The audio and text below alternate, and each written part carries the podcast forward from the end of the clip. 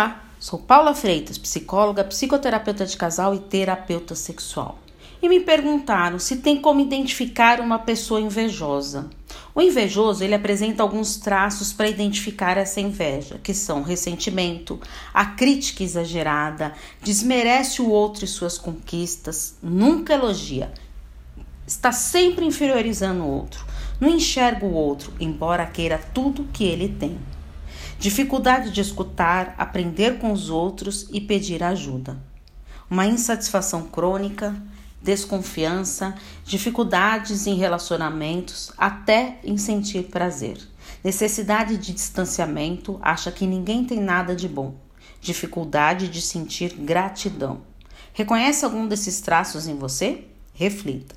Outro ponto importante é que a inveja ela pode ser vista como uma própria defesa do indivíduo, devido a uma idealização extrema, um sentimento de inferioridade, o um medo de perceber que o outro pode ser ou ter mais que você, e um bloqueio social que não deixa as pessoas chegarem perto para não ter comparação e, claro, a baixa autoestima.